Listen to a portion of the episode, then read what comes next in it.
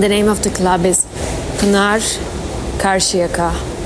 So in Turkish, the letter, so I, E, however you want to say it, um, that is, we have two of them. So in this case, actually, it's U, not E, that uh, Europeans used to use. So it's Pınar Karşıyaka.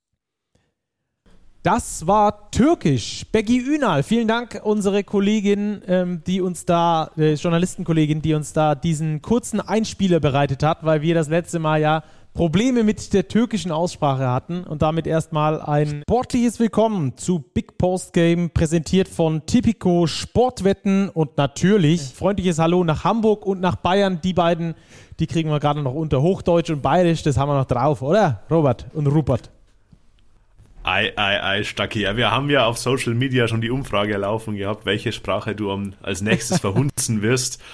Und um das Ergebnis vorwegzunehmen, es war Bayerisch. Also für Indisch hat ja kaum jemand gewotet. Deine Türkisch-Fähigkeiten, glaube ich, daran müssen wir noch schrauben, aber Bayerisch ist genau dein Ding. Ja, äh, habe ich gerade auch gesehen, habe ich gemerkt. Das war ähm, natürlich für euch dann auch eine, oder für mich jetzt auch eine Steilvorlage. Moin nach Hamburg. Ruppi, alles gut bei dir? Alles gut. Ich verwahre mich jetzt mal dem, hier irgendwelche Dialekte rauszuhauen und zu benutzen, die ich nicht kann oder Fremdsprachen, die ich vermassele. ja, besser als in der letzten Folge. Da hatten wir ja die große äh, Frage, wie Izmir, der Basketballclub, dort ausgesprochen wird. Jetzt wisst ihr es, wir können es nicht besser wiederholen. Ähm, Ruppi, äh, du warst auch nicht ganz unschuld an, äh, unschuldig an dieser Diskussion. Aber naja. Aber dann wisst ihr, was das Gute ist, Jungs. Gegen wen spielt Pnar Karsiaka Oha. In der ersten Novemberwoche? Ich weiß es, weil ich das Spiel kommentieren werde. Und Ruppi weiß es bestimmt auch, oder? Uh, nee, jetzt habt ihr mich voll auf den Geil, wir haben ihm die erste Falle gestellt, Robert. Sehr gut. Aber gegen irgendein deutsches Team, Ja, es an. sind die EWE Baskets Oldenburg. Ja, sehr schön. Viel das Spaß heißt, beim Spätestens da, Stacki, werden wir deine Fähigkeiten der Aussprache dieses Clubs live uns anhören, denn da wirst du nicht nur mit Izmir durch die Hintertür. Schauen wir mal. Ich lege mir das Handy mit dieser Sprachnachricht auf jeden Fall unter das Kopfkissen. So, jetzt wollen wir aber natürlich über Basketball sprechen. Heute ähm, haben wir sehr vieles für euch im Gepäck. Der Bundesligaspieltag, das können wir euch schon mal sagen, wird etwas kleiner, etwas schmaler, als ihr das sonst kennt von uns. Denn es gibt genug andere Themen, die auf der Straße liegen. Beispielsweise die mit dem Nationaltrainer, mit Gordon Herbert, der weiterhin beim DBB ist und nebendran erstmal nichts macht. Das äh, besprechen wir gleich für euch. Den Spieltag gibt es natürlich genauso die Starting Five, den Tipico-Tipp der Woche. Spotlight haben wir heute, einen interessanten Gast mit dabei. Und wir sprechen auch gleich über Basketball in Israel mit einem israelischen Journalistenkollegen. Ähm, wie sieht es dort eigentlich aktuell aus mit dem Basketball in diesem Krieg, ähm, der da gerade vorherrscht? Und äh, das wollen wir natürlich dann genauer hören. Danach dann der Spieltag für euch in der kürzeren Zusammenfassung. Jungs, ich würde sagen, wir starten rein mit dem Thema Gordon Herbert und Robert, hol uns mal ganz kurz ab, was da Diskussion war, was da Thema war ähm, und dann können wir ein bisschen tiefer einsteigen. Ja, das Thema waberte jetzt ja schon knappe, eine knappe Woche durch die Medien, dass Asvel Villaban, das sich mittlerweile ja auch offiziell von seinem Coach TJ Parker getrennt hat, sehr, sehr großes Interesse an der Verpflichtung des deutschen Weltmeistertrainers Gordon Herbert hat. Tony Parker hat da auch keinen Hehl daraus gemacht. Tony Parker ist der Chef dieses Clubs, dass Gordy absolut seine erste Wahl sei. Das ging jetzt so ein bisschen in Richtung Pokerspiel. Ähm, erlaubt der DBB Gordy Herbert eine Doppelfunktion auszuüben, Vereinscoach und Bundestrainer? Ja, nein. Ich glaube, das Amt des Bundestrainers das stand nie zur Disposition. Also, dass Gordy Herbert die DBB-Auswahl auch bei den Olympischen Spielen coachen wird, das stand nie außer Frage. Aber es war eben die große Frage, geht parallel ein Engagement bei einem Euroleague-Team oder eben nicht? Und da haben wir jetzt seit dem heutigen Montag, an dem wir aufnehmen, Klarheit. Ähm, Gordy Herbert hat selbst vermeldet, die Antwort ist nein. Drei Sachen dazu, falls ihr euch fragt, warum die beiden Parkers heißen. Es sind Brüder. Tony Parker hat tatsächlich seinen Bruder TJ Parker als Trainer entlassen bittere Geschichte, wird ihm wahrscheinlich nicht ganz leicht gefallen sein. Ähm, aber äh, wahrscheinlich überfällig, denn in der Euroleague aktuell Villeurbanne äh, abgeschlagen. Ähm, dazu dann äh, noch die Thematik, dass es eine Regelung gibt, ich glaube seit Dirk Bauermann, wenn ich mich nicht irre, als der Nationaltrainer war, dass ein Nationaltrainer nicht gleichzeitig auch Coach eines, Achtung, Bundesliga-Clubs sein darf. Heißt aber nicht, dass er auch im Ausland äh, äh, Coach sein dürfte. Allerdings äh, war das wohl so verankert im Coach, äh, im, im Vertrag von Coach Gordon Herbert. Ruppi, gehe ich da richtig in der Annahme? Da gehst du richtig. Ich glaube, das Wort Doppelfunktion kommt in den Vertragsstatuten auch mittlerweile gar nicht mehr vor beim DBB. Also da sind sie ziemlich klar, dass sie den Bundestrainer exklusiv für die Nationalmannschaft haben wollen. Und das haben sie auch in der vergangenen Woche deutlich gemacht, während es ja die Verhandlungen gab mit Aswell und Gordon Herbert, die wir auch schon so weit fortgeschritten waren, dass sich beide Parteien geeinigt hätten hat der DBB ziemlich deutlich gemacht, dass das nicht funktionieren wird.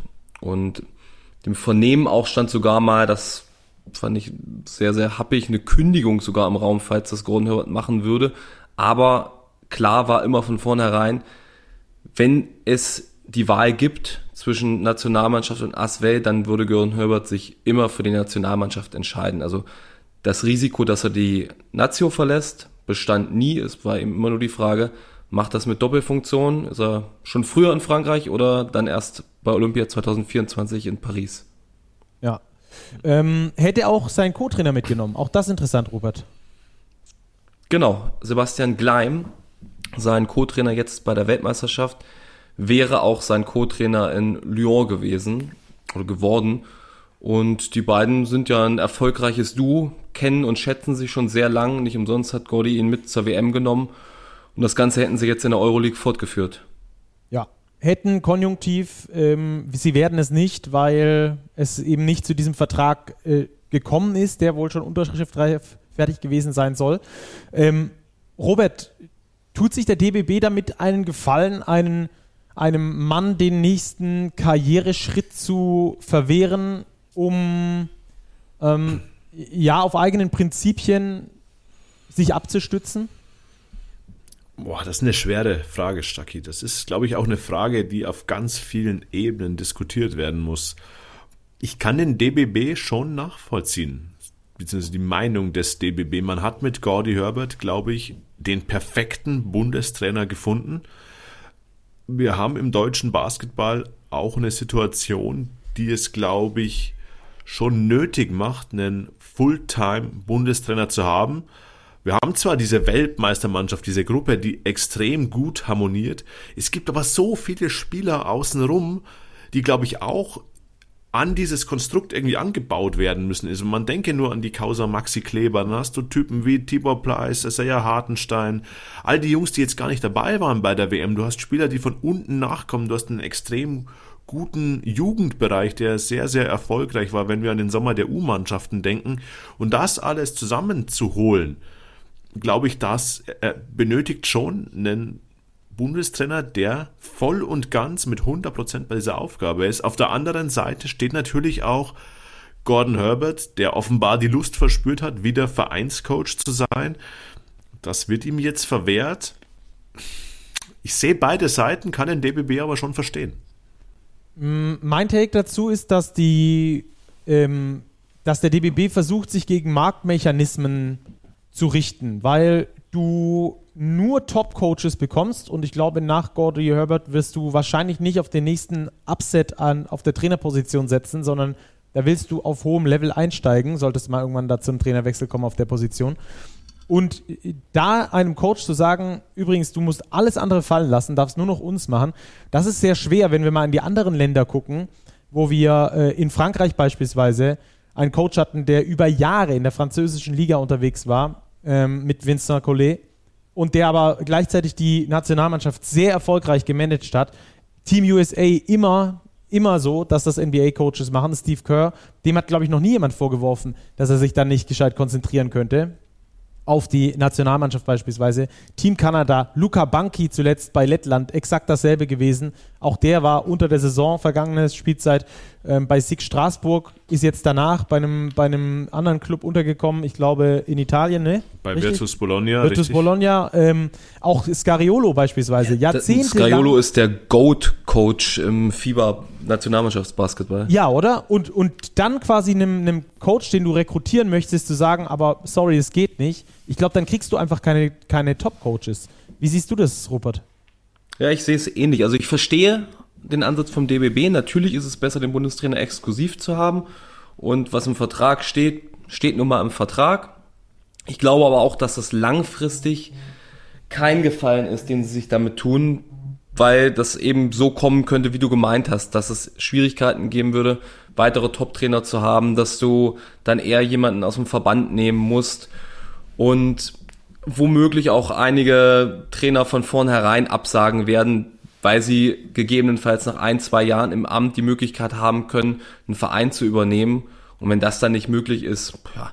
Und ich sehe auch nicht diesen Interessenkonflikt unbedingt. Du hast es schon gesagt, der Interessenkonflikt bezog sich darauf, dass ein Bundestrainer kein Bundesliga-Team übernehmen kann. Das kann ich auch nachvollziehen. Das war ja damals die Sorge unter Bauermann noch, dass er als Bundestrainer dann alle Nationalspieler zu sich nach Bamberg holt oder dann später nach München. Und das Problem sehe ich überhaupt nicht, wenn Gordy Aswell trainiert hätte, weil die werden jetzt nicht alle nach Frankreich gehen. Da gibt es auch aus Bundesliga-Sicht keine Schwierigkeiten. Also sicherlich hat sich der DBB langfristig damit keinen Gefallen getan. Ich glaube, kurzfristig für Olympia und die darauf folgende EM wird es nicht nachteilig sein, was den sportlichen Erfolg angeht. Ja. Ein anderer glaub Punkt, glaube ich, den wir auch thematisieren müssen, ist äh, die Adresse Aswell. Ja, es ist einer der 18 hochbegehrten Coaching-Posten in der Euroleague. Andererseits ist das ein Team, das nominell schon zu den drei bis vier schwächsten Teams gehört, das jetzt mit 0-4 gestartet ist. Das heißt, man hat hier eine Hypothek schon mal von vier Niederlagen. Das heißt, wenn das noch gehen soll in Richtung Playoff, Play-in, Platz 8, 9, 10, für das man bestimmt 16, 17, 18 Siege braucht aus den verbleibenden 30 Spielen, das wäre schon auch eine Herkulesaufgabe gewesen für Gordon Herbert. Und wenn man gesehen hat, wie der gelitten hat, auch während dieser Weltmeisterschaft, wie er körperlich alles da reingelegt hat. Boah, eine Saison in der französischen Liga, in der Euroleague und dann auch noch die Nationalmannschaft, sei es nicht mal bei den Spielen, sondern auch dieses Ganze drumherum zu betreuen, das wäre schon eine Mammutaufgabe. Ja, keine Frage, aber wenn er sich zutraut und das hat er scheinbar, dann, dann, ich glaube, wir sind die Letzten, die da sagen können, das wäre zu viel gewesen oder so. Das hätte er dann schon, schon selbst wissen müssen. Sehe ich auch, den Punkt sehe ich, sehe ich absolut. Ähm, viele haben noch geschrieben, äh, gerade auf, auf X, beziehungsweise früher Twitter, ähm, dass Gordy Herbert immer ein guter Kommunikator gewesen wäre, dass er nah an der Mannschaft dran gewesen wäre, dass er viel gereist wäre und sowas. Ich glaube, das war wichtig, um diese Mannschaft zu formen, ja. Aber diese Mannschaft ist jetzt, glaube ich, geformt und es braucht natürlich immer noch nach wie vor den direkten Kontakt und er hätte bestimmt auch keine 40-Stunden-Woche gehabt. Trotzdem hätte ich äh, es ihm absolut zugetraut, dass er diese Mannschaft trotzdem zusammenhält, trotzdem auf Kurs hält und dann zu den Turnieren dann ähm, mit dieser Mannschaft die Topleistung abruft, also im, in der Nationalmannschaft zumindest. Ähm, und ich traue es ihm auch durchaus zu, wenn er sich selbst zutraut. Weißt du, Robert, was ich meine? Ähm, Absolut, Wenn er sich absolut. selbst zutraut, wenn er sagt, ich kann die drei Sachen unter einen Hut bringen, dann finde ich das äh, legitim, das auch zu machen. Ähm, abgesehen davon, wenn er sich nicht für die Playoffs oder Play-ins qualifiziert mit Aswell, qualifizieren sich würde, sich qualifizieren würde, ähm, wäre es, glaube ich, auch nicht auf äh, seinen Schultern gelegen, das Problem, sondern dass die Mannschaft hat er nicht gebaut. Die Mannschaft würde er übernehmen mit 0-4 und wenn er dann da irgendwas Gutes draus holt, top und wenn nicht, ja gut. Aber es wäre auf jeden Fall eine Chance für ihn, zum Euroleague-Coach zu werden, weil man muss ja auch sehen, wo kommt Gordy Herbert überhaupt her. Lange Zeit Bundesliga-Trainer gewesen, Assistent bei Kanada, jetzt Head Coach bei Deutschland. Es ist jetzt nicht so, als wäre der, der NBA-Guru-Trainer gewesen, den jetzt Deutschland da bekommen hat, sondern das, es war wirklich dieses Upset, auch auf der Trainerposition, wo man gesagt hat, das, der passt ganz gut zu uns. Und damals war Deutschland, keine Ahnung, in der Weltrangliste wahrscheinlich eher auf Platz 30 bis 40 unterwegs als äh, in Richtung Weltmeisterschaft. Dass das jetzt alles so perfekt gepasst hat, super, aber ähm, es wäre trotzdem eine, eine, nächste Gelegenheit für Gordy Herbert und ich glaube, die hätte er sehr gerne wahrgenommen, da genau in dieser Euroleague, in diesem ähm, renommierten Kreis sich zu, wieder, wiederzufinden. Hm. Spannende Frage auch, wer jetzt Aswell übernimmt. Ja. Da die ja schon scheinbar alles auf diese Karte Gordon Herbert gesetzt haben, der jetzt weg ist. TJ Parker ist entlassen, der Trainerposten ist vakant. Rupi, hast du was sagen? gehört? ich habe nichts Direktes gehört. Es gab mal den Namen Andrea Trinchieri. Was ich dazu gehört habe, ist, dass es da keinen Kontakt gegeben hat. Und der Name Sergio Scariolo sollte lanciert werden. Die Info kam auch rein. Er wurde dann von einigen Medien lanciert, aber auch da, das war, glaube ich, eher ein Ablenkungsmanöver und auch mit Scariolo gab es keine Gespräche meines Wissens. Duschko Ivanovic ist jetzt entlassen worden bei Roter Stern ja, Belgrad. Stimmt, ja. Hat Janis Allgemein über, übernommen, ja. Aber sonst wird spannend, wer jetzt in Aswell das Ruder übernimmt. Generell ein interessanter Standort in Frankreich. A-Lizenzinhaber, aber finanziell jetzt nicht bei den finanzkräftigsten Teams. Dann hast du die AS Monaco, man hat Paris Basketball im Hintergrund, was ebenfalls in die Euroleague drängt. Also da ist viel Bewegung im französischen Basketball. Pass auf, ich hau doch noch meinen Namen raus. Ja, jetzt kommt. Wo wir bei Trainerentlassungen sind. Ich habe ein sehr, sehr wildes Gerücht am Wochenende vernommen. Das kam aus dem Ausland. Da fragte mich jemand, ob ich gehört hätte, dass Martin Schiller Alba übernehmen soll. Und da hatte ich bis dahin nichts von gehört. Mich dann mal in Berlin umgehört und habe von Ima Ojeda persönlich dann nur die Antwort bekommen, that's news for me. Also er wusste da auch nichts von. Ich könnte mir aber vorstellen, dass der Name Martin Schiller offenkundig nach wie vor ein Euroleague-gängiger Name ist. Vor allem, wenn so die absolut obersten Namen bislang abgesagt haben oder nicht zur Verfügung stehen, wäre das ein Kandidat, der ja auch schon auf Euroleague-Niveau bei Žalgiris nachgewiesen hat, dass er ein fähiger Trainer ist. Ja, das wäre dann auch wieder einer mit Deutschlandbezug. Ähm, wäre interessant. Also Martin Schiller Why not? Vielleicht bei Aswell Villabön auch im Gespräch. Gibt nichts Konkretes dazu, aber der ist auf jeden Fall Nein. im europäischen Basketball nach wie vor in der Topklasse unterwegs. Mal gucken, wo er dann unterkommt. Mhm. Euroleague, Jungs, ist ein gutes Stichwort. Rupi hat uns dankenderweise in sein Skript geschrieben, wir sollen in diesem Zusammenhang ja bitte ja keinen Hinweis auf das Abschneiden seines Manager-Teams in unserer Fantasy-Liga. Und du geben. tust ihm natürlich den Gefallen. Genau, deswegen ja, natürlich, ja, wenn das im Skript kommen. steht, muss das thematisiert werden. Dementsprechend, Rupi, wie ist die Lage im, im Fantasy-Team? Grauenvoll, grauenvoll. Ich glaube, ich bin massiv abgerutscht, sogar hinter Stacki noch zurückgefallen. Was heißt sogar? ja, es. Also, ich scheine nicht der Top-Manager zu sein und disqualifiziere mich jetzt damit endgültig, irgendwelche Sportdirektoren zu kritisieren.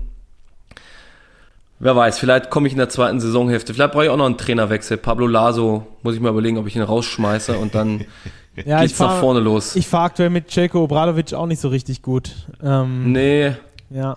Aber der Wer immer noch Potenzial. gut fährt, ist der Kollege Felix Hoffmann, der auch den Doppelspieltag gemeistert hat und immer noch auf Platz 1 ist.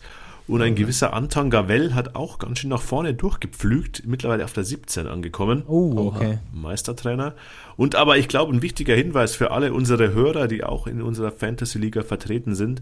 Vor dem fünften Spieltag, der am Donnerstag startet, hat man die Möglichkeit, sein Team komplett neu aufzustellen. Sprich, alle Enttäuschungen auszutauschen gegen die Rising Stars und Newcomers und die Liga nochmal komplett aufzumischen.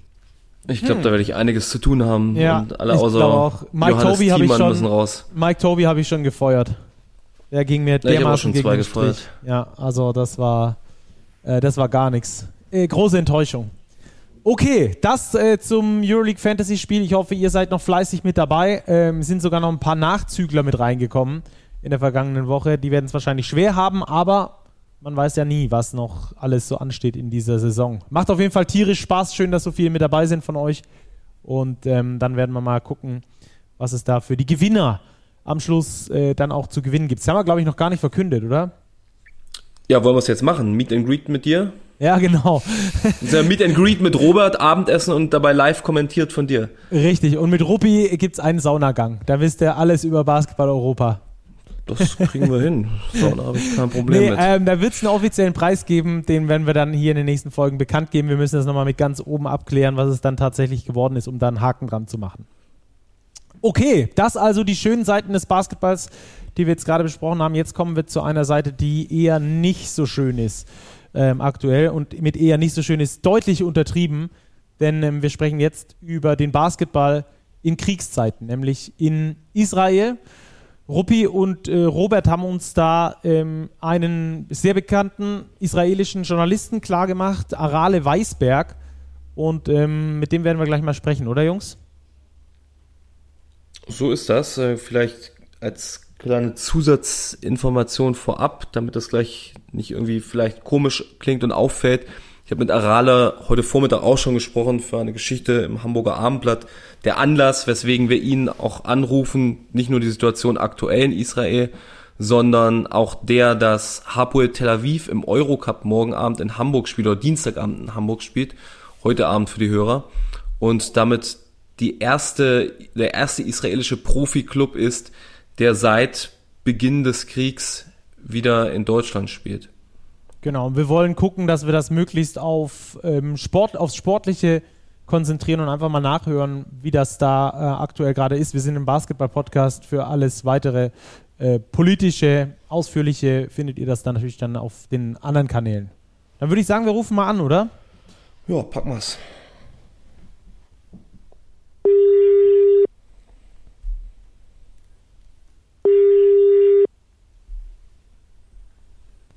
Hello. Hello, Arale. This is Stucky, Robert, and Rupert from Hey. Germany. Hey, You're doing? uh, we're doing good. How are you? I'm okay. Surviving.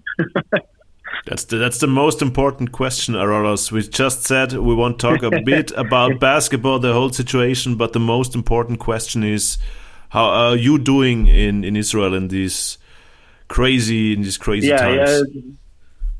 Yeah, the Israeli joke uh, says that uh, "How are you?" Uh, became, you know, from uh, just uh, just a question became the most complicated question in the last couple of weeks.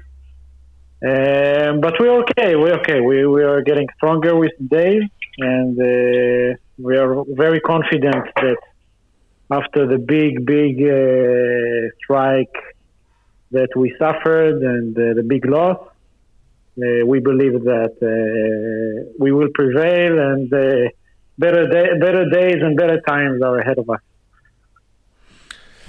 Yeah, Arale, we already talked about this this morning, and you told me that basketball is became an, an ally for you and for Israeli and basketball, even sports fans in general, to forget about the the reality for at least two hours. But you also told me that it's it's still kind of tough. That um, that's Yeah. still the case for you, I guess, huh?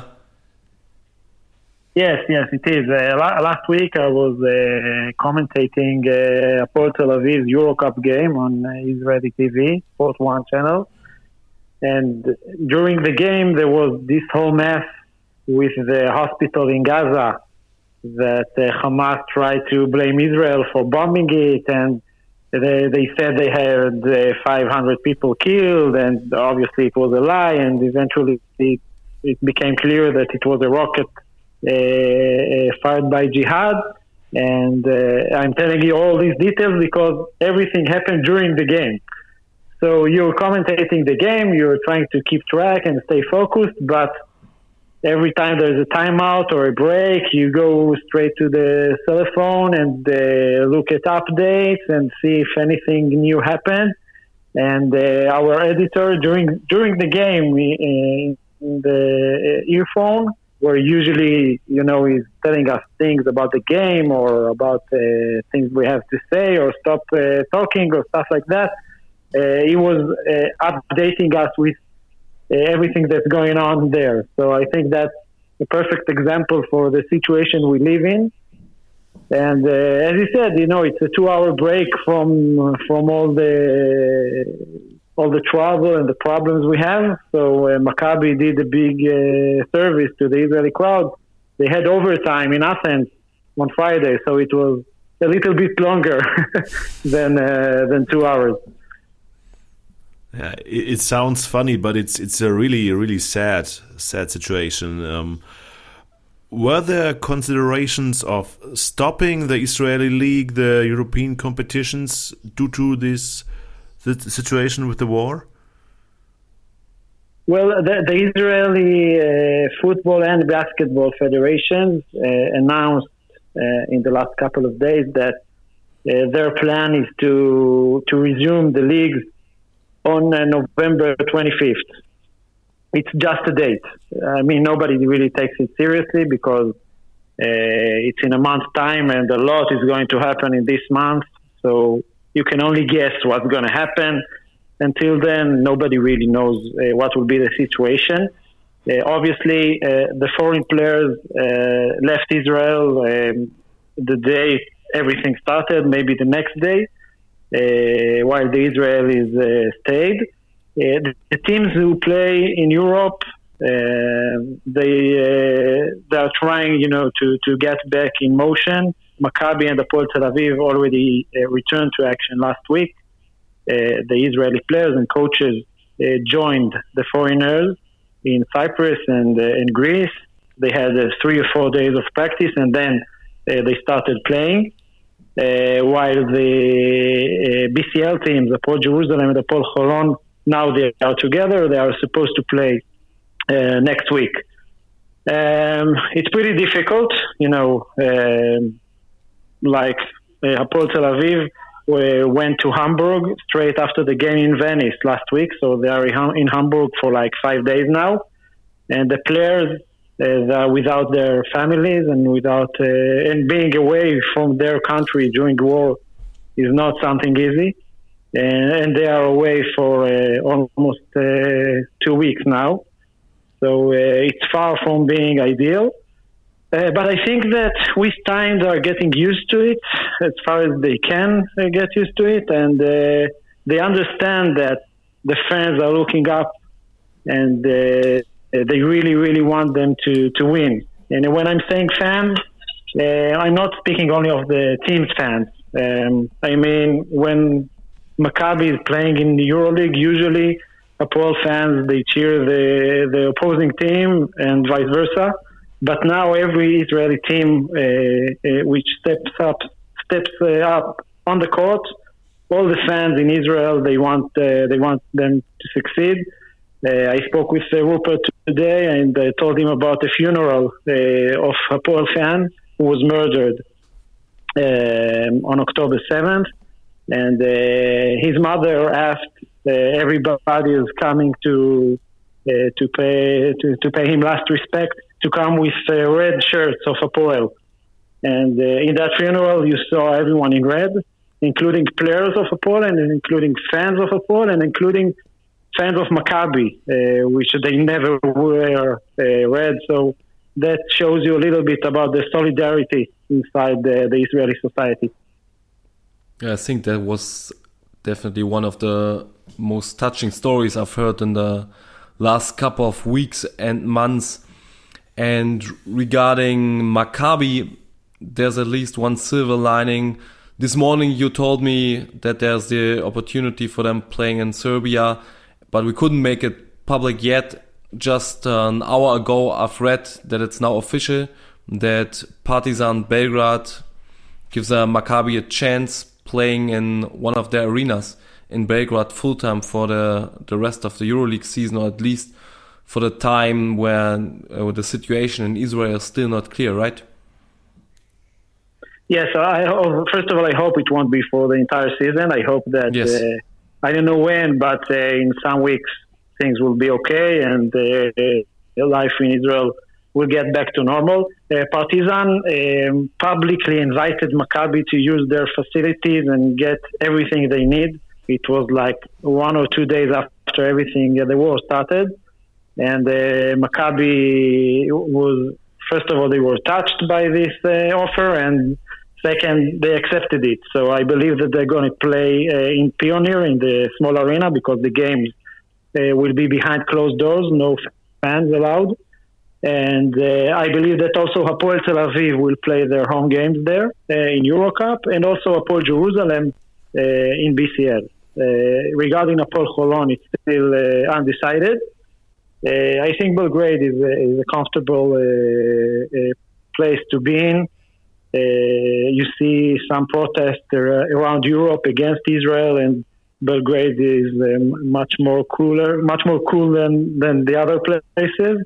Uh, and it's in the center of Europe, so I think it's a, an ideal location if you have to get out of your own home. Yeah, I think that's definitely one of the better places for the teams to go. Um, hopefully, uh, Hamburg will be the same on Tuesday evening. I remember last game there was crazy uh, atmosphere with thousands of Hapoel fans coming, even some uh, FC St. Pauli fans because they're friends with Hapoel came into the arena. They were lighting fireworks and it was just like crazy atmosphere, which we usually never seen in, in Germany. I guess this time it will be different because there are no flights going from Israel to Germany on like a daily basis and also don't think it's it's the right moment lighting fireworks in an arena, right? Yeah, for sure. And, uh, you know, many, many Apollo fans, uh, they are now uh, uh in the army. Uh, a few hundred thousands of uh, Israeli civilians went to the army as reserve forces because of the complicated situation, which is not only in Gaza, but also in the north. We don't really know what's going to happen with Lebanon and Hezbollah and maybe Iran going into this conflict. Um, so many fans are uh, are in the army. Uh, others, uh, as I said, they they even lost uh, a few dozens of their fans. Um, so the the mood is the same. And uh, and you know, like, like I said, uh, when there's a, there's a war and emergency situation in your country, the last thing that you want is to leave, especially for a basketball game. So I believe that if we're going to see fans of a Apollo tomorrow, it's going to be uh, very few of them, and not with that crazy atmosphere that you described uh, about last year. Uh, I saw that uh, Apollo, uh, uh, some of Apollo people visited St. Pauli yes, football club today. yeah, there's a brotherhood between the fan clubs and uh, and I have to mention all the solidarity that uh, Israel is getting from Germany uh, during the last uh, couple of weeks, uh, from Werder Bremen, from Bayern Munich, from Telekom Bonn in basketball, um, and it's really touching. You know, I, I, I never understood it like I do now.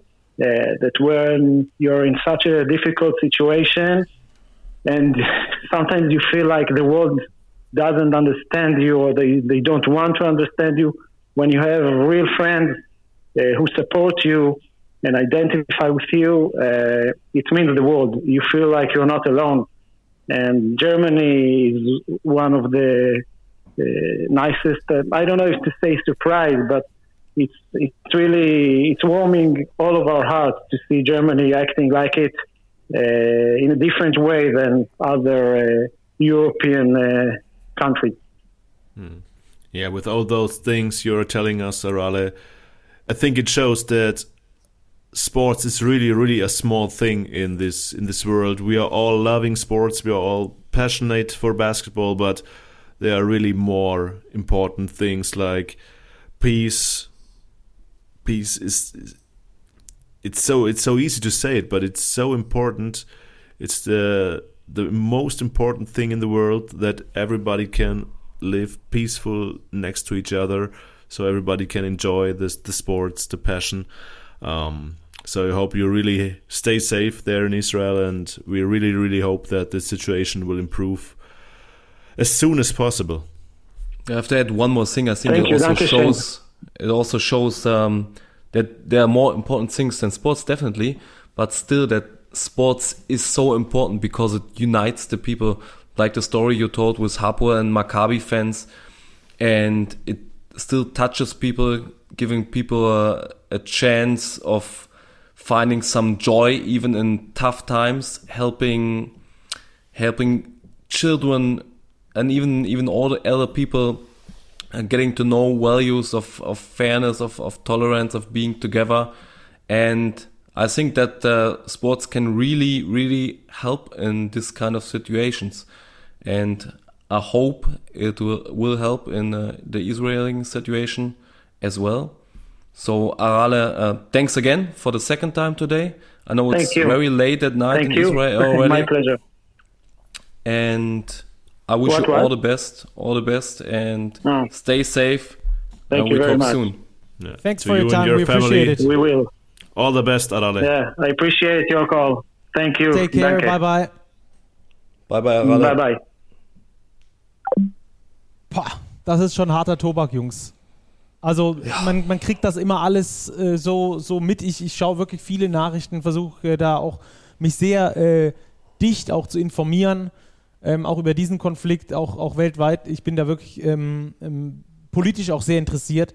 Aber das dann immer noch mal von, von jemandem vor Ort so mitzubekommen, boah, ich habe äh, das ein oder andere Mal Gänsehaut bekommen. Ich glaube, man kann sich auch einfach überhaupt nicht hineinversetzen. Ja, man sieht das in den Nachrichten, man liest das. Aber die Menschen, die dort einfach vor Ort sind und mit diesen Situationen klarkommen müssen, ich glaube, das ist einfach, das ist unvorstellbar. Das ist für unser Eins, glaube ich, nicht nachzuvollziehen. Und dann noch über Basketball zu sprechen, über Sport als Ablenkung und so weiter. Ich meine, für unser Eins ist das unser Hobby, unsere Leidenschaft. Wir machen das in unserer Freizeit und die Menschen dort haben wirklich ganz andere Sorgen aktuell und das ist schon. Ja, mir geht's wie dir. Ich, bin echt ein bisschen, bisschen bedrückt jetzt nach diesem, nach diesem Gespräch. Ja, Ja, ich Fand- fand das. Äh, Sag ruhig. Sag, nee, sag gerne. Nee, ich fand auch eure beiden Takes genau, genau die richtigen, da ähm, zu sagen, dass das wirklich die, die Grundlage allem, äh, von allem ist, da Frieden zu haben und auf der anderen Seite auch den Sport irgendwie zu haben als quasi Ablenkung, gleichzeitig aber auch als ähm, das, was ihn, was ihn auch so wichtig macht für die Gesellschaft. Äh, alles das, was man im Sport lernt, diese Fairness, diese Toleranz, diesen Respekt dem anderen gegenüber, ähm, dass das äh, hoffentlich für die zukünftigen Generationen dann dort auch wieder gilt. Ich fand das heute Morgen, als ich mit ihm schon telefoniert habe, sehr beeindruckend, als wir uns dann verabschiedet haben, nach 20 Minuten oder so, hat er zum Abschied gesagt, ja, vielen Dank, dass ich jetzt 20 Minuten mal über Basketball reden konnte und einfach mal was anderes hatte. Und wir haben eigentlich größtenteils gar nicht über Basketball geredet, aber es war eben trotzdem für ihn gut, um da mal rauszukommen, mal einen Moment freien Kopf zu bekommen. Und ich bin auch sehr gespannt, wie es für mich jetzt bei dem Eurocup-Spiel abends wird. Also ich habe eigentlich nie Sorgen vor Anschlägen oder dass irgendwo was zustößt. Stößt. Also war auch vergangenen Sommer in Tel Aviv und habe überhaupt keine Gedanken gemacht, habe da die Soldaten auch überhaupt nicht groß wahrgenommen. Es ist mir jetzt mal so bewusst geworden, morgen Abend, das ist ein Hochsicherheitsspiel. Alle werden wirklich bis ins Detail abgesucht. Da spielt eine israelische Mannschaft in Deutschland. Und trotz, man muss mit einem mulmigen Gefühl hingehen, weil es eben sein kann, dass da plötzlich oder dass das jemand als, als Gelegenheit wahrnehmen möchte, einen Anschlag zu verüben, weil da einfach zwölf israelische Spieler auf dem Feld stehen, weil womöglich ein paar jüdische Fans in, auf den Zuschauerrängen sind. Und das ist eigentlich komplett irre. Also es, ich kann es mir auch immer noch nicht richtig vorstellen. Und ich bin sehr gespannt, wie die Erfahrung dann am Abend sein wird, weil es so surreal ist, weil das sind Sachen, die sieht man aus Dokus von vor 80 Jahren und das sollte, es ist unvorstellbar und es, man kann sich eigentlich nicht ausmalen, dass sowas immer noch passieren kann und ja auch nach wie vor lebendig ist. Das wird ja für uns, die wir nicht jüdisch sind und hier, verzeih die Sprache, mit dem Arsch im Trockenen sitzen, ist das immer so eine Sache, die wir gar nie erleben und nicht täglich wahrnehmen. Und dass es Menschen gibt, die das immer noch tagtäglich zumindest im Hinterkopf haben, ist für mich komplett abstrakt als Vorstellung. Ja, bin ich, bin ich voll bei dir. Erwische ich mich auch immer wieder dabei. Es ist ähm, absurd. Es ist wirklich absurd, dass es sowas überhaupt geben muss. Ähm, ja, äh, es ist nicht zu erklären. Es ist mit vielen, mit vielen Argumenten irgendwie zu erklären, was da, was da gerade passiert, aber am Schluss ist es trotzdem nicht zu erklären. Ja, ich glaube, Gewalt ist nie zu erklären. Da nee. kannst du die besten Argumente vorbringen, die du willst. Ja, ja. Du, du wirst nie an den Kern der Sache richtig rankommen. Nee. Okay, ähm, harter Schnitt an der Stelle. Ähm, wir wollen jetzt gucken, was am vergangenen Wochenende in der BBL so los war, werden aber die Spiele sehr kurz halten für euch. Haben auch einen kurzen Einspieler mitgebracht von Wobo, der vielleicht ganz interessant sein dürfte für den einen oder anderen noch. Aber ich denke, wir fangen erstmal an mit der Begegnung ähm, zwischen Berlin und Fechter. Ähm, schwacher Start für Alba, dann geht's aber so richtig rund, Robert. Ja, so kann man das, glaube ich, zusammenfassen. Rasterfechter kommt extrem gut ins Spiel, liegt schnell, ich meine auch zweistellig vorne.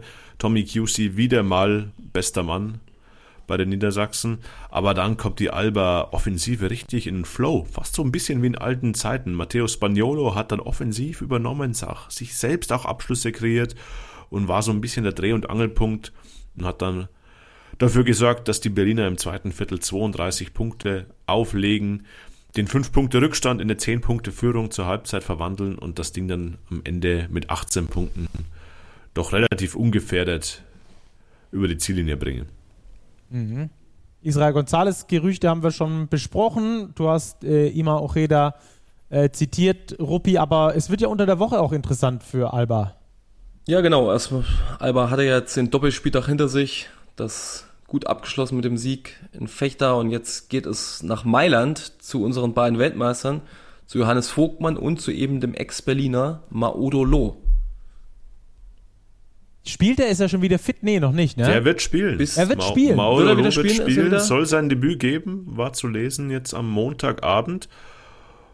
Ja, glaube ich, ist ein ganz gutes Spiel und Ruppi, die müssen gar nicht nach Mailand reisen. Maudolo kommt nach Berlin.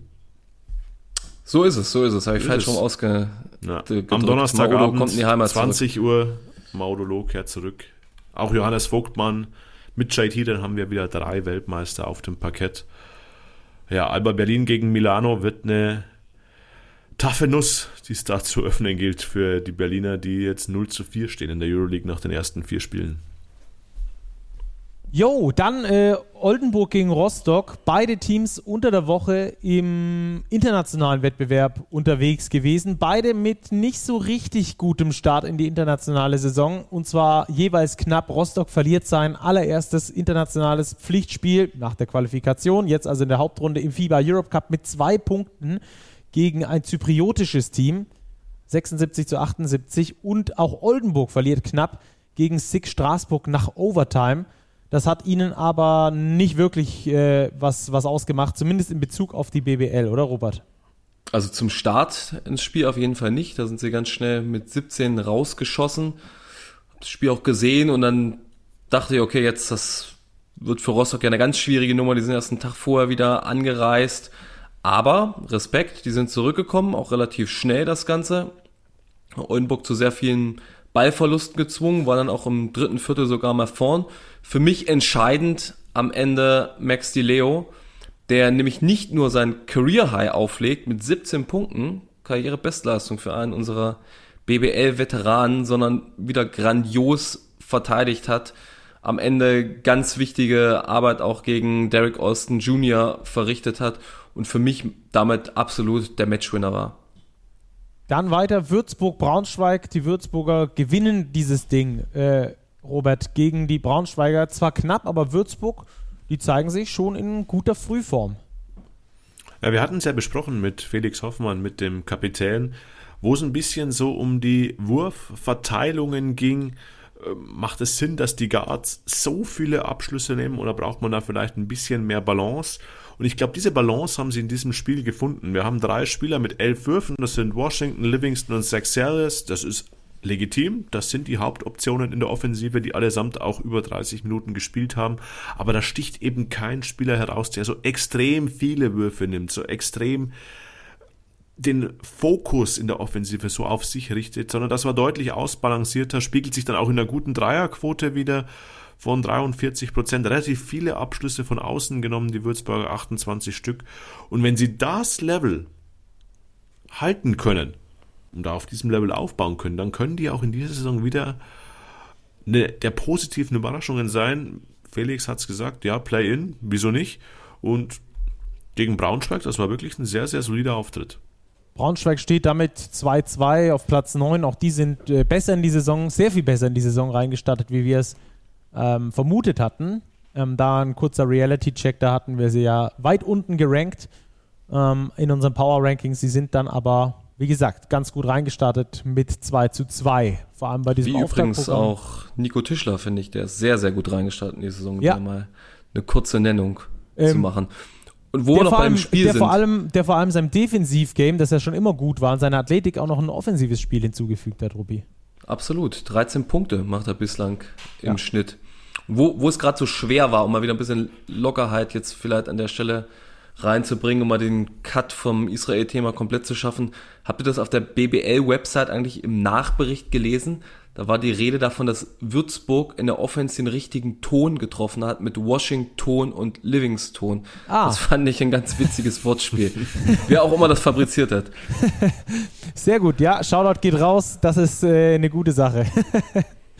okay, äh, weiter nach Hamburg. Äh, da gewinnt Ulm, die waren auch unter der Woche im Eurocup erfolgreich. Die Hamburger waren es zweimal nicht, weder im Eurocup noch dann am Wochenende gegen die Ulmer. Ähm, zweimal äh, nicht die beste Leistung abgerufen, um das mal vorsichtig zu formulieren. Ruppi, du hast eine Stimme von Wobo mitgebracht. Die will ich gleich mal am Anfang einspielen, dass wir die ähm, als Diskussionsgrundlage nutzen können. Ich hoffe, man versteht das. Jo, Fragt ihr den raus. Falschen, ich bin nicht dafür verantwortlich. Wer ist dafür verantwortlich? Es gibt genug Leute, die diesen Verein dafür verantwortlich sind. Mehr kann ich dazu nicht sagen. Ähm, hat er erstmal recht, würde ich sagen. Er ist nicht dafür verantwortlich, äh, zumindest mal nicht in der Hauptverantwortung. Mit elf Minuten und vier Sekunden ähm, ist es schwierig, so richtig äh, intensiv in ein Spiel einzugreifen. Das mal dazu. Ruppi, aber insgesamt, das ist schon tough, was die Hamburger da aktuell abliefern, Spiel für Spiel. Das ist sehr besorgniserregend, finde ich. Also, ich fürchte, man muss der Mannschaft größtenteils die Erstligatauglichkeit momentan absprechen, weil die Art und Weise, wie sie auch Spiele verlieren, ist wirklich bedenklich. Und ich glaube auch nicht, wie es die Towers selber versucht haben, so ein bisschen positiv zu sehen, dass sie 37 Minuten auf Augenhöhe waren und nur durch so einen 0-15-Run im ersten Viertel das Spiel verloren haben. Also Ulm hat das Spiel problemlos kontrolliert. Die haben teilweise Dadier und Jansen gleichzeitig auf dem Spielfeld gehabt, mit Nico Breze, Spieler noch dazu, der nicht in der Vergangenheit nicht so oft und so viel gespielt hat. Und die haben das immer locker kontrolliert gehabt. Ulm ist jetzt vielleicht nicht so ein Team wie Paris, was die Towers unter der Woche gespielt hat. So Isalo-Mannschaften, wenn der Gegner auf dem Boden liegt, dann schneiden sie ihm die Kehle durch. Und Ulm und oder auch die Bayern, gegen die Hamburg ganz gut aussah, das sind dann vielleicht eher Mannschaften, die so ein bisschen mit dem Fuß auf der Kehle stehen und den noch ein bisschen röcheln lassen, bis dann ihm ganz langsam die Lichter ausgehen. Aber das war wieder keine ermutigende Leistung von den Hamburgern. Und ich glaube, die Aussage von Wobo fand ich sehr, sehr spannend. An ihm liegt es nicht, würde ich auch sagen. Ich muss mal eine Lanze für ihn generell brechen. Der wird mir viel zu negativ gesehen in seiner Hamburg-Zeit. Fand ihn vergangene Saison schon wesentlich besser, als sein Ruf war. Er hatte statistisch gesehen eine stärkere Saison als in Ludwigsburg davor. Plus minus war er immer besser als die Jungs, die vor ihm da auf der Center-Position gespielt haben. War auch jetzt wieder der Fall. Sicherlich jetzt gegen Ulm war es nicht sein allerbestes Spiel. Aber es wirkt eben auch so, dass ihm die Antworten ausgehen und er auch nicht wirklich weiß, wie er der Mannschaft jetzt momentan helfen kann. Und ja, die Verantwortlichen, die er angesprochen hat, also er hat den Trainer explizit in Schutz genommen, Benka Baloschki, dass er das gut findet, was er macht, dass die Spieler auch weiterhin auf ihn hören. Ich nehme an, die Aussage wird sich auch auf den Sportchef, auf Marvin Willoughby bezogen haben, der die Mannschaft ja unter anderem mit zusammengestellt hat. Ja. Ich glaube, wir dürfen den Trainer aber auch nicht komplett außen vor nehmen, denn Rupi, auch er hat eine Aussage getroffen nach dem Spiel, die schon für Stirnrunzeln bei mir gesorgt hat, nämlich die Aussage, wir werden immer besser, wir werden von Spiel zu Spiel besser. Ja. Ja, nein. Also, Also es mag sein, wenn dann auf Spiel deutlich Spiel- zu niedrigem Niveau. dass die Also, anderen Mannschaften einfach schneller besser werden. Dass sie besser werden und eingespielter werden, ist, ist logisch, dass es ein Prozess während der Saison ist, aber es schreitet offenkundig so langsam voran, dass die anderen Mannschaften in der Entwicklung schneller sind. Natürlich, der Auftaktspielplan war schwierig, aber es ist ja nicht nur, dass sie verlieren, sondern auch die Art und Weise, wie sie verlieren. Und ich weiß nicht, wie ernst man das als Spieler nehmen kann, wenn man jetzt siebenmal in Folge verloren hat und oder achtmal und der Trainer stellt sich in der Kabine hinterher hin und sagt, Jungs, das war eigentlich gut, wir sind wieder besser geworden. Ob man das als Spieler dann als positiv wahrnimmt, da wird sicherlich einige geben, die auf solche Ansprachen gut anspringen. Vielleicht gibt es auch andere, die das anders sehen und die dann eher mit Frustration reagieren. Aber das kann ich von dem, was ich weiß, bislang sagen. Benka Baloschki steht nicht zur Debatte und ist auch in der Mannschaft nach wie vor angesehen, auch gerade bei den deutschen Spielern. Ja. Wir haben das schon ganz oft, äh, es ist immer schlechtes Zeichen, wenn, wenn Teams bei uns häufig genannt werden, vor allem wenn es dann wöchentlich ist. Wir haben ja die Veolia Towers Hamburg schon mehrfach hier äh, durchgekaut und wir kommen eigentlich immer wieder zu dem gleichen Ergebnis, dass der Kader zu dünn ist, dass der Kader ähm, qualitativ und quantitativ zu dünn ist.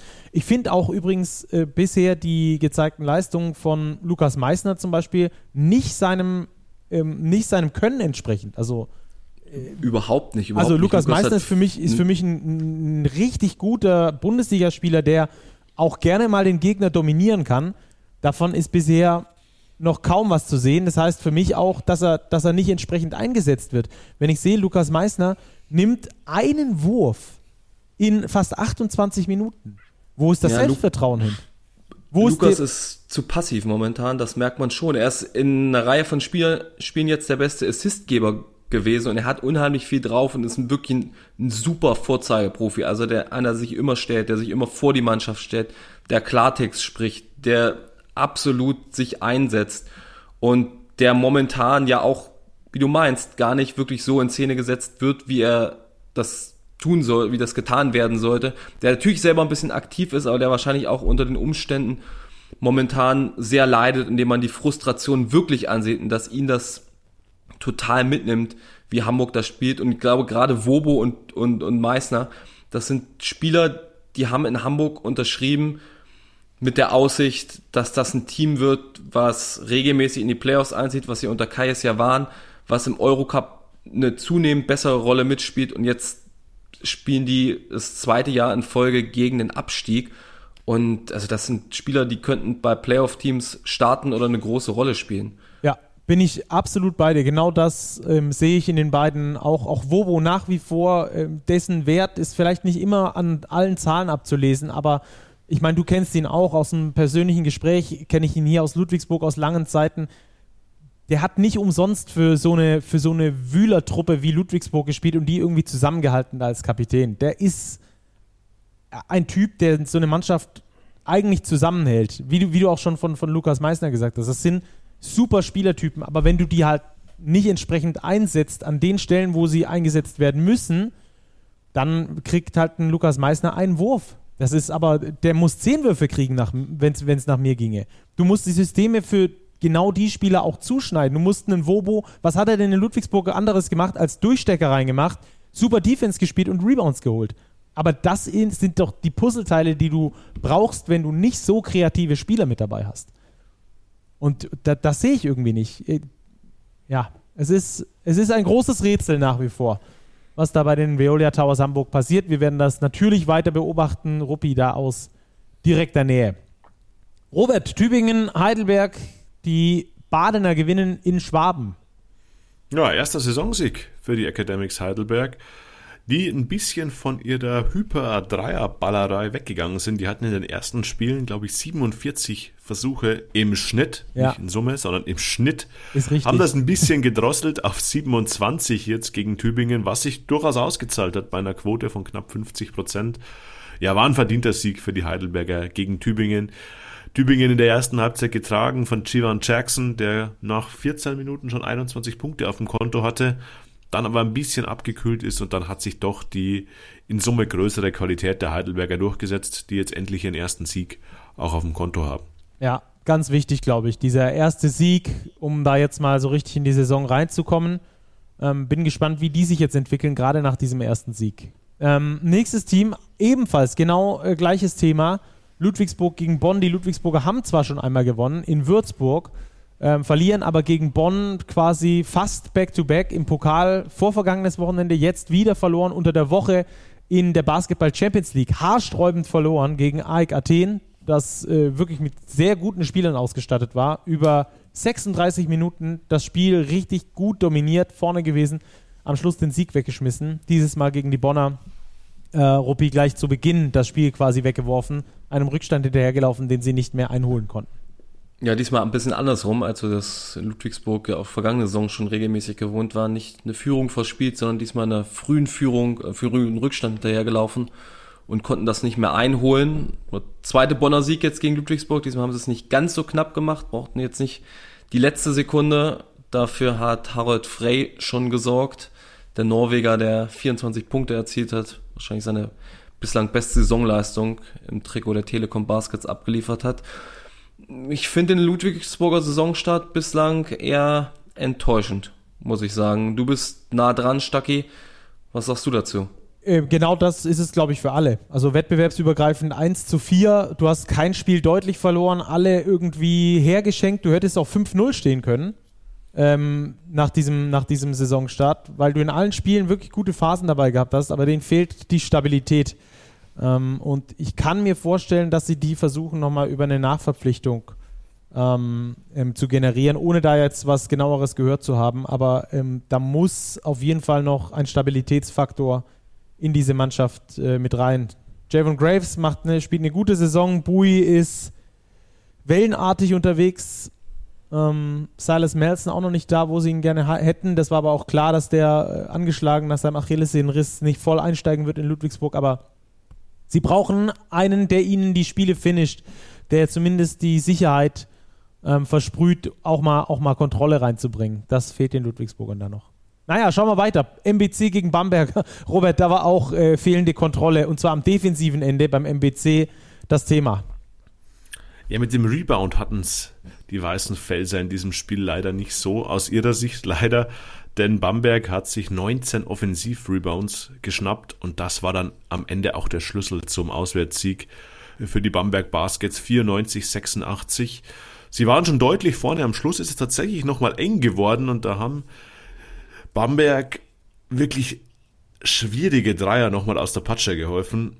Resultiert aus Offensiv-Rebounds. Ja. Und um den MBC glaube ich, da müssen wir uns auch ein bisschen Sorgen machen, schon zu diesem frühen Zeitpunkt, entwickeln sich ein bisschen zum Sorgenkind der Liga noch sieglos jetzt am Tabellenende. Ja, einzige Mannschaft, die null äh, Siege bisher auf dem Konto hat, was die Liga zumindest äh, angeht. Wir haben eine Leserfrage bzw. eine Hörerfrage reinbekommen und zwar von Steffen. Ruppi, der MBC mit Freier besser als mit Krunic. Hat der MBC sich verzockt mit dem Trainerwechsel?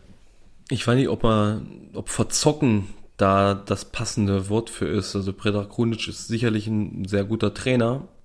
Bislang konnte das zumindest in der Bundesliga jetzt noch nicht so entfalten. Im Pokal haben sie ja beide Spiele gewonnen. Äh, die Defensive ist natürlich nach wie vor ein Problem. Ich dachte, das würden sie mit Krunic relativ schnell lösen, aber das hat sich bislang überhaupt nicht manifestiert ist die Frage, man, wie wäre es mit Ingo Freier gewesen? Also dem Vernehmen nach ist es ja damals wohl am finanziellen gescheitert, was zumindest der MBC da an die Öffentlichkeit gegeben hat. Also Ingo Freier ist ein Trainer, der bislang überall abgeliefert hat, wo er war. Und auch in seinen jetzt jüngsten beiden Stationen in Oldenburg und in Weißenfels Mannschaften übernommen hat, die er nicht zusammengestellt hat die relativ schnell auf Kurs geführt hat und dann problemlos den Klassenerhalt geschafft hat, hat mich auch so ein bisschen verwundert, dass sie ihn nicht gleich weiter verpflichtet haben, dass er auch noch keine Anschlussanstellung in der Bundesliga bekommen hat. Aber ich kann mir gut vorstellen, so wir hatten jetzt die Euroleague durchgenommen, wo die Trainer links und rechts rausfliegen. Wenn das in der Bundesliga mal so ein bisschen losgeht, dieses Trainerkarussell, dann ist, glaube ich, Ingo Freier der jemand, der in der Schlange da am Karussell schon in erster Reihe steht und auf irgendeinen so Wagen relativ schnell aufspringen kann. Ja, glaubst du? Ich bin da, mir da nicht ganz so sicher. Ich weiß nicht, kann. Ich sage, ich sprach von kann. Ja, wie, wie gut der Ingo Freier da noch reinpasst mit seinem nur offensiv geprägten Stil. Du hast recht, der Erfolg der letzten beiden Stationen, beziehungsweise Erfolg muss man, glaube ich, in Anführungsstrichen setzen. Beim MBC waren es die ersten beiden Spiele, wenn ich mich richtig erinnere. Und danach hat er nur noch verloren. Ähm, ja, äh, ich glaube, ich glaub, sie haben da schon richtig äh, gehandelt, nicht mit äh, Freier weiterzumachen, sondern auf Krunic zu setzen. Ähm, allerdings also verzocken finde ich das falsche Wort. Ja, verzocken ist auf jeden Fall das falsche Wort. Der kriegt die Defense aber auch bisher nicht äh, irgendwie hingemodelt beim MBC. Das ist wirklich katastrophal. Da waren so viele Dunks von EJ Onu mit dabei. Pick and Roll und es geht der Ball direkt auf den Big Man runter. Der nimmt ihn und schmettert ihn rein. So, also, die mussten nicht mal einen Extrapass spielen oder sonst irgendwas. Defensive Rotation quasi nicht vorhanden. Auch Extrapass ins Eck. Der Dreier ganz frei. Häufig für die, für die Bamberger, gerade in Halbzeit 1. Das war, äh, das war äh, bodenlos. Aber mal gucken, vielleicht kriegen sie es ja irgendwie in die richtige Richtung. Ich muss immer nur lachen, wenn ich Petra Krunics äh, Timeouts anhöre, weil äh, alle 10 Sekunden ein Hallo kommt. weil er will, dass sich die Spieler wieder konzentrieren oder zuhören und er schreit immer Hallo, Hallo zwischendrin. Okay, nächstes Spiel. Chemnitz-Göttingen, beide auch unter der Woche im FIBA Europe Cup aktiv. Chemnitz gewinnt hoch gegen den kosovarischen Meister aus Pea. Göttingen verliert knapp und zwar gegen TSU und das steht für BC. Göttingen hat gewonnen. TSU. Göttingen hat gewonnen gegen Tiflis. Tbilisi. Ja, ich sehe es gerade. Göttingen gewinnt auch ja. hoch. Ja, my bad. Göttingen gewinnt und äh, eben Chemnitz auch, nicht ganz so unkompliziert wie Chemnitz, aber am Wochenende verliert Göttingen gegen Chemnitz und Robert sagt uns warum. Ja, aufgrund einer deutlichen Unterlegenheit auf den großen Positionen. Ich glaube, das lässt sich sehr, sehr einfach zusammenfassen. Die Niners spielen mit ihrer kleinen Rotation einen sehr, sehr guten Basketball. Das war wieder nur im Endeffekt eine ja, siebener Rotation, siebeneinhalb Spieler. Aber die Big Men, Jonas Dichter, Kevin Jebo und Garrett, die liefern brutal ab, legen zusammen fast 50 Punkte auf, holen sich 24 Rebounds. Und da konnte Göttingen nichts entgegensetzen. Einfache Story des Spiels. Aufgrund dieser Überlegenheit haben sich die Niners vor allem in Korbnähe hochprozentige Abschlüsse erspielt, 65% aus dem Feld geworfen, können sich so erlauben, nur 21% Dreier zu schießen, weil sie einfach am Rebound und unterm Korb deutlich überlegen waren. Was man, glaube ich, auch noch dazu sagen muss, Göttingen verwirft die ersten 19 Dreier. Am Ende kommen sie bei 3 von 26 raus. Insgesamt übles Spiel von der Dreierlinie, ne? Nur 10 Treffer bei, lass mich kurz im Kopf rechnen, 59 Versuchen. Boah. naja, soll es auch geben. Okay, äh, nächstes Spiel, Kreilsheim gegen München. Ich glaube, das ist äh, schnell erzählt. Die Bayern gewinnen mit 37. Ähm, auch von Beginn an dieses Spiel gut angegangen. Sie haben eine sehr gute Einstellung gehabt. Nach diesem Doppelspieltag in der Euroleague ist ja oft so, dass die Beine müde sind und dann der Gegner vielleicht doch was holen kann. Ähm, war in dem Fall nicht so. Äh, wir haben da eine Hörerfrage bekommen. Ähm, könnt ihr mal sagen, was ihr davon denkt? Habt ihr von den Bayern mehr erwartet? Fragt Yannick, Robert. Och, mehr. Ich glaube, man ist eigentlich ganz gut im Soll. Man hat in Barcelona richtig auf den Sack bekommen. Ich glaube, das darf man so sagen. Das war die höchste Euroleague-Niederlage der Bayern in ihrer Geschichte und auch in der Bundesliga, wenn man diese Spiele dazu nimmt. Ich glaube, es war seit der Rückkehr der Bayern in die erste Liga, also wenn man die 50er Jahre etc. außen vor ist, die höchste Niederlage, die man in Barcelona kassiert hat, minus 39. Okay, war eine schwache Vorstellung in Barcelona. Barcelona auch wirklich extrem gut gespielt, muss man auch sagen. Die Bayern kommen jetzt zurück nach Kreilsheim, was wirklich ein undankbares Spiel ist. Jeder weiß, wie unangenehm es ist, in Kreilsheim zu spielen und dafür war das ein extrem seriöser Auftritt von den Bayern.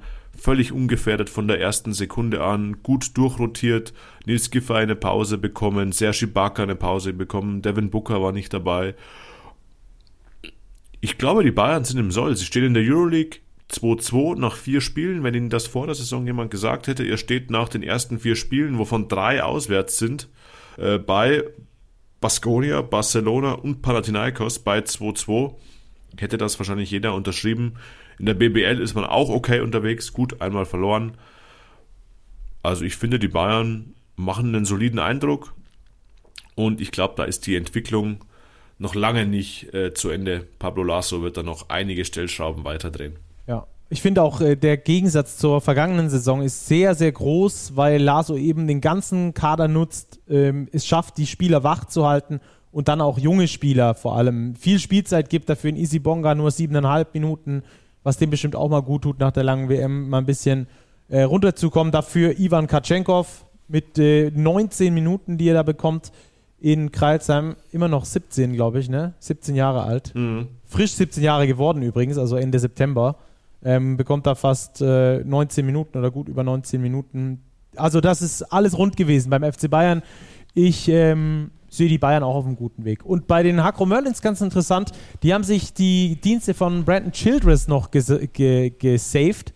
Der hat jetzt sein erstes Spiel gemacht, war direkt Topscorer mit 16 Punkten. Ich glaube, nichts anderes wollten die Hakro Merlins von ihm. Shooting ähm, mit Leo Westermann, einer, der ihn bedienen kann. Damit sind aber auch schon zwei Nachverpflichtungen getätigt bei den Hakro Merlins. Kennt man eigentlich sonst nicht so aus Kreilsheim.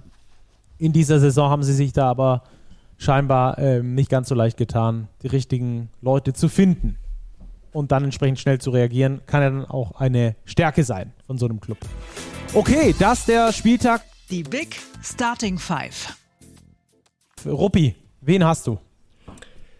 Ich habe als Point Guard von den Heidelbergern als Belohnung für den ersten Sieg Mike McGill 17 Punkte, 6 Rebounds, 9 Assists. Shooting Guard, wie schon vorhin angemerkt, Max Di Leo mit seinem Career High und spielentscheidender Defense. Mein Small Forward, wenngleich er aus einem Verliererteam kommt, aber es, es haben sich generell, fand ich, diese Woche viele Spieler angeboten, aber es gab keine herausragende Performance. Aber mein Small Forward hat eine sehr gute Performance abgeliefert, nämlich Nico Tischler von den Braunschweigern, 18 Punkte, 9 Rebounds. Und dann zwei Bamberger ganz vorne im Frontcourt unter den Kürben äh, für, den, für den ersten Saisonsieg in der Bundesliga. Und nachdem ich sie vor der Saison so als Abstiegskandidaten genannt hatte, erholen sie sich langsam. Power Forward Adrian Nelson 14, 9 und 5 und als Center auch eine ziemliche Erscheinung, finde ich. EJ Onu 19 Punkte, eine ganze Reihe an Dunks und garniert das Ganze noch mit drei Rebounds. Also, das unsere Starting Five, die wir für euch am Start haben. Ähm, EJ Ono übrigens auch mit so viel äh, Platz, dass er da äh, den einen oder anderen richtig geilen Slam ausgepackt hat, wie du schon gesagt hast. Ähm, okay, dann machen wir weiter mit unserer nächsten Kategorie und die ist für euch wie immer. Der Tipico-Tipp der Woche. Tipico-Tipp der Woche. Also, äh, kleiner Werbe, äh, Einspieler hier an der Stelle, ähm, unser Tipico-Tipp der Woche. Und äh, damit gehen wir rein. Wen haben wir und wie viel setzen wir, Robert? Ja, wir haben uns am kommenden Wochenende die Partie der Bamberg Baskets ausgesucht, wenn die schon so prominent vertreten sind in der Starting Five. Die treffen nämlich zu Hause auf die EWE Baskets Oldenburg. Ein Spiel, ich glaube, die Vorzeichen sind relativ klar. Oldenburg dürfte der Favorit sein, allein tabellarisch, auch was das Spielen der Personal angeht, glaube ich, bietet aber Spannung. Mein Tipp würde dennoch in Richtung Oldenburg gehen. Ich weiß nicht, wie es bei euch beiden aussieht. Ja, Ich bin ich mit. dabei. Du auch, Opi? Ja, ja, da sind wir uns einig. Ich glaube Sind wir uns sogar, einig. sogar ähm, dass die Olden, bin mir sehr sicher, dass die Oldenburger das Ding gewinnen, nachdem wie sie in den letzten Wochen gespielt haben. Ich würde sogar mit 10 reingehen. Oha. Achso, mit machen 10 wir das. Euro. Ich dachte Ja, jetzt plus, genau. minus, over, Nee, nee, under nee, nee, 10. nee, ja, nee. ja, hau, hau mal raus. Mit ja, 10 ja. Euro. Okay, Genau. wunderbar. Also dann Tipico-Tipp der Woche. 10 Euro von uns auf Oldenburg in Bamberg. Äh, Wir safen ja das Geld und gucken dann am Schluss der Saison, welchem gemeinnützigen Zwecke wir das Ganze dann äh, zukommen lassen können. 18 plus. Erlaubt nach Whitelist. Suchtrisiko. Hilfe unter bovai.de. So, das also das Ende dieser kleinen Werbung. Und ähm, dann, Jungs, haben wir jetzt noch ein Big Spotlight. Und zwar ein sehr interessantes. Denn wir konnten, beziehungsweise in dem Fall ich, äh, mit Bernd Töpke sprechen, dem Leiter von BMW München. Und äh, das ist doch eine sehr interessante Geschichte geworden, denn der hat erzählt, warum sie eigentlich bei den Bayern eingestiegen sind, welche, äh, welche Rolle der SAP-Garden spielt und so weiter und so fort und welches Auto er Sergi Bacca empfehlen würde übrigens auch noch. Also das hört ihr jetzt. Das Big Spotlight. Bei mir ist jetzt Bernd Döpke, Leiter von BMW München. Hallo Herr Döpke, schön, dass Sie sich die Zeit nehmen. Dankeschön. Hallo, Servus. Das mache ich natürlich gerne, weil das ist ja ein tolles Thema mit dem Basketball. Ja, da wollen wir jetzt gleich mal genauer drauf eingehen. Sie persönlich kommen ja aus Flensburg und dadurch eher vom Segeln als vom Basketball. Was war der größere Kulturschock, als Nordlicht nach München zu kommen oder als Segler zum Basketball? Das ist eine interessante Frage. Ja, also Kulturschock würde ich jetzt mal sagen, weder noch. Denn als ich äh, in den 80er Jahren von Flensburg nach München gekommen bin, war in der Tat die Segelei der Auslöser, weil ich damals nämlich äh, einen, einen Job als Segellehrer am Chiemsee angenommen habe. Und so war äh, das Segeln die Basis und, und äh, meines Daseins am Anfang. Und dann habe ich mich an den Süden auch sehr gerne und sehr schnell gewöhnt, sonst wäre ich auch sicherlich nicht mehr hier. Und der Impuls zum Basketball war, der fiel jetzt auch nicht mit der Partnerschaft zum FC Bayern Basketball vom Himmel, sondern den gab es auch schon ein bisschen früher. Insbesondere durch meinen Sohn, der auf der Terrasse einen Korb hatte und mit dem ich äh, viel Wurftraining gemacht habe und viel Dribbeln hören durfte. Und dann ist er noch nach USA gegangen und hat dort selber äh, in der Highschool Basketball gespielt. Also das Virus war schon vorher gezündet. okay, sehr gut. Wer trifft mehr Dreier, Sie oder Ihr Sohn? Äh, ja, definitiv mein Sohn. Definitiv. ja. Also ich kann mich noch über, über eins, zwei, drei, über jeden freuen. Okay, das ist, das ist auch was Positives. Ähm, Sie sind seit fünf Jahren äh, Leiter von BMW München. Äh, Ihre Marke ist Sportfans bisher eher aus dem Golf, aus dem Segeln, Motor- oder Wintersport bekannt. Im Sommer 2022 ist BMW erst bei Real Madrid im Fußball eingestiegen, jetzt in München beim Basketball. Was versprechen Sie sich für Ihre Marke vom Teamsport? Ja, ich, ich weiß jetzt gar nicht, ob wir äh, bei diesen Entscheidungen immer so wirklich zwischen Individualsport und Teamsport unterscheiden. Ich, ich selber segel ja sehr gerne und das können wir als Individualsport genauso äh, betreiben wie als Teamsport. Ja, ich kann in meinem Laser alleine fahren oder ich kann äh, mit 20 Leuten auf einem auf einem Cut äh, Supergeschwindigkeiten segeln. Ich glaube also, dass dieser Unterschied da bei uns gar nicht so die die Rolle spielt. Entscheidend ist für uns immer viel mehr, passt das Engagement zur Marke und zu dem Markenkern, der ja Freude ist. Und außerdem geht es BMW eigentlich äh, selten auch darum, nur ein Logo irgendwo hin zu platzieren, äh, sondern sich wirklich irgendwo dann mit dem Thema auseinandersetzen, zu engagieren und auch was zu bewegen. Wir möchten das Erlebnis, dass, dass unsere Kunden, die Fans, die Aktiven bei diesen Event, Events haben, eigentlich ja stetig verbessern und lassen uns da glaube ich auch äh, wirklich immer was einfallen und ich denke, dass der Glasboden, auf dem die Bundesliga-Saison hier im BMW Park eröffnet wurde, ein ganz ganz gutes Beispiel äh, bringt und wir engagieren uns ja im FC Bayern Basketball nicht nur im Sport, sondern auch darüber hinaus noch sozial. Ja, da werden wir gleich noch zu sprechen kommen, auch was der Glasboden ähm, eigentlich so äh, gebracht hat. Ähm, aber davor habe ich noch ein paar andere Fragen an Sie. Zum Beispiel, sowohl bei Madrid als auch beim FC Bayern haben Sie Audi abgelöst. Ist das ein Zufall? Naja, äh, Zufälle machen wir hier eigentlich äh, eher wenig. Das ist das, äh, das, was wir machen, hat schon immer, immer was mit gezieltem Engagement zu tun. Also wenn sich BMW im Sport oder irgendwo anders äh, engagiert, dann immer deshalb, wenn wir von etwas echt überzeugt sind äh, und die, die eben geschilderten Ziele, den Markenkern dazu unterstützen, dann dort auch erreichen können.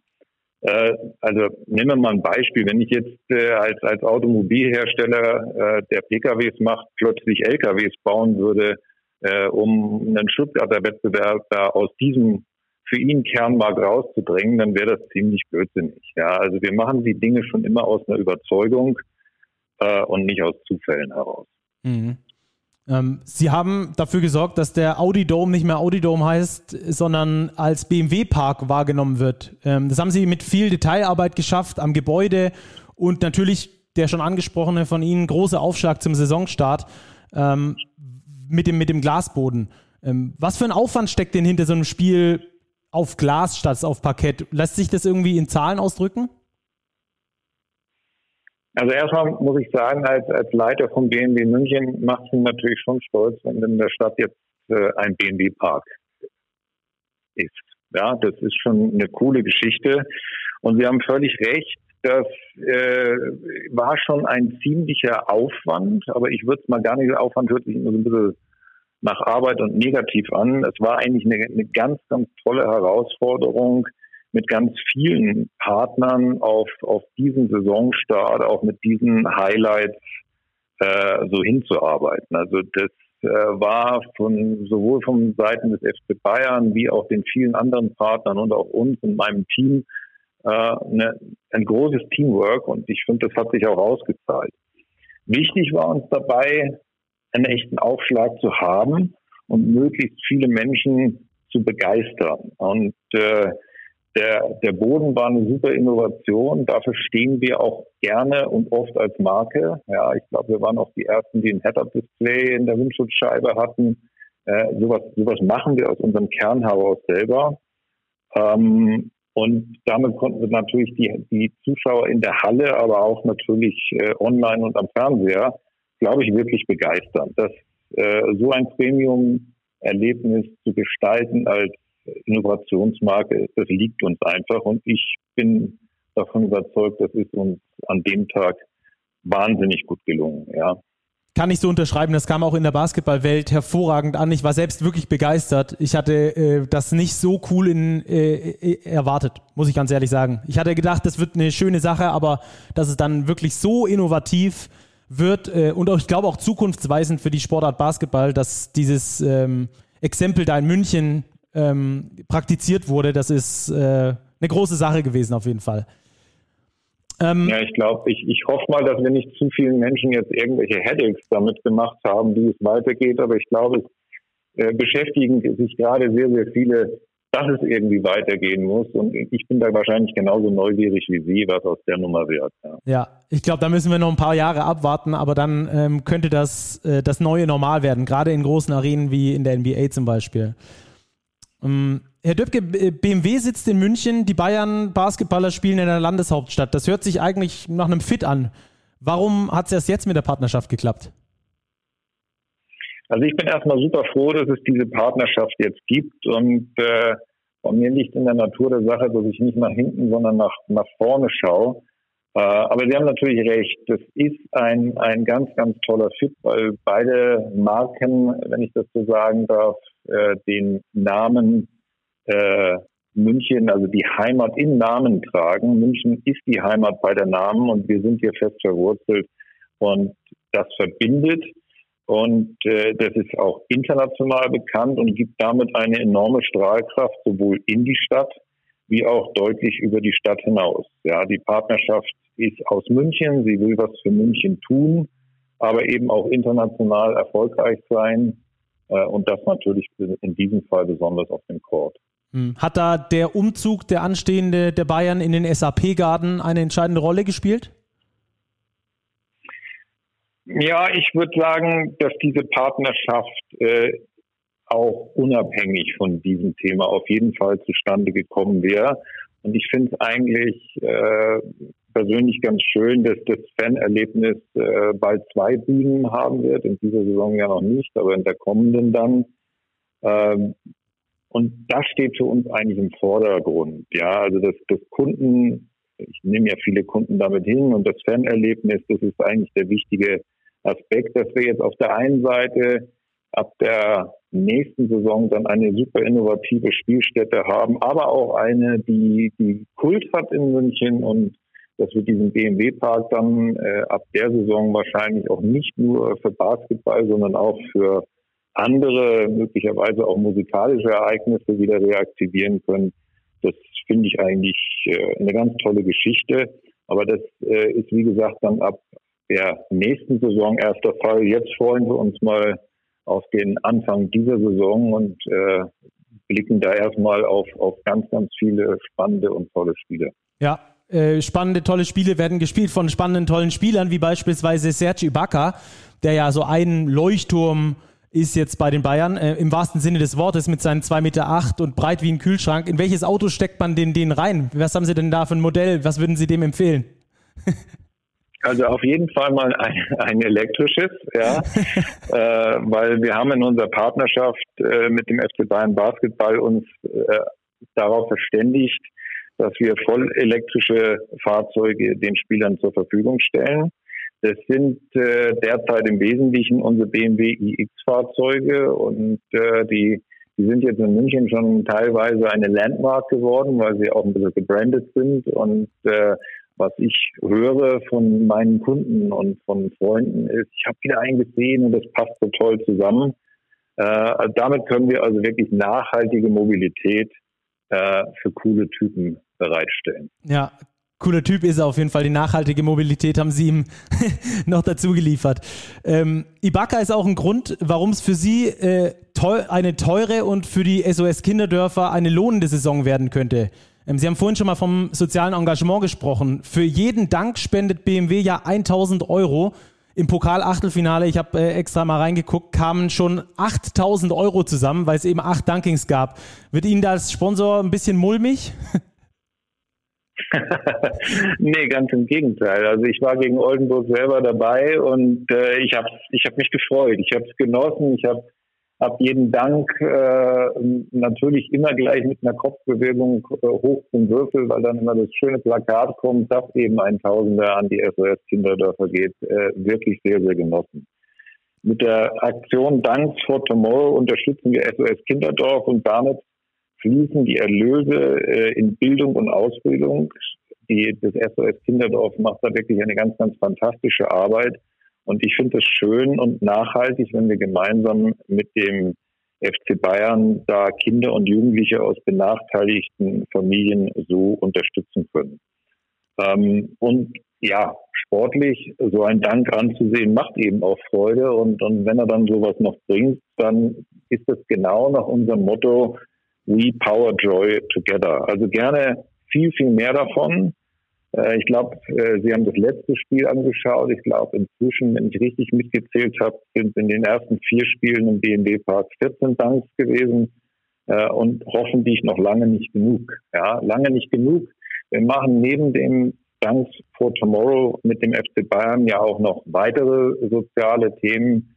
Ich freue mich am Nikolaustag schon auf das traditionelle äh, Adventsbenefizkonzert, wo wir auch wieder Kinder in München sozial unterstützen werden und hoffe, dass wir durch die Partnerschaft mit dem FC Bayern dieses traditionelle Ereignis auch nochmal auf ein ganz anderes Level von Engagement heben können. Also auch wenn ich mich da wiederhole, unser Motto ist We Power Joy Together und es macht wirklich Freude. Ja, auch den Fans natürlich äh, mit, mit Dunkings und wenn man dann da auch noch äh, weiß, dass dadurch noch was Gutes getan wird, dann ist, glaube ich, auch der Kern des Basketballs wieder berührt, denn Basketball ist irgendwie für alle da und für die Gesellschaft auch häufig Vorreiter. Ähm, umso schöner, dass Sie, dass Sie da mit dem FC Bayern das zusammen machen. Herr Döpke, herzlichen Dank für, ja. Ihre, für Ihre Zeit. Sehr, sehr gerne und äh, vielleicht sehen wir uns in Kürze mal im BMW-Park. Ja, gerne. Bis dahin, so, das war also auch noch das Big Spotlight für euch und damit sind wir dann in dieser Woche, glaube ich, durch, oder Jungs? Habt ihr noch irgendwas auf dem, auf dem Zettel stehen? Ich habe noch ein paar Hörerfragen. Ja, ja wunderbar, dann machen wir noch Hörerfragen. Ruppi, Robert, haut okay. raus. Robert, leg mal los, ich muss dich hier mal aufrufen erstmal, das, das dauert bei mir. ja, wir hatten eine Frage, die in die Richtung ging, ähm, wer so die Überraschungsspieler für uns sind in dieser Saison.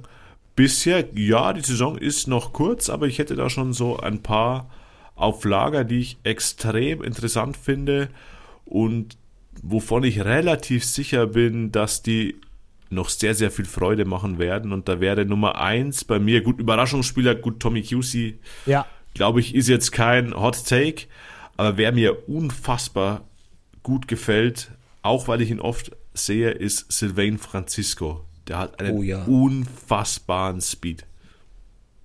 Finde ich auch, bin ich auch dabei. Äh, Tommy QC, den du schon genannt hattest, ähm, mache ich auf jeden Fall auch einen Haken mit dran.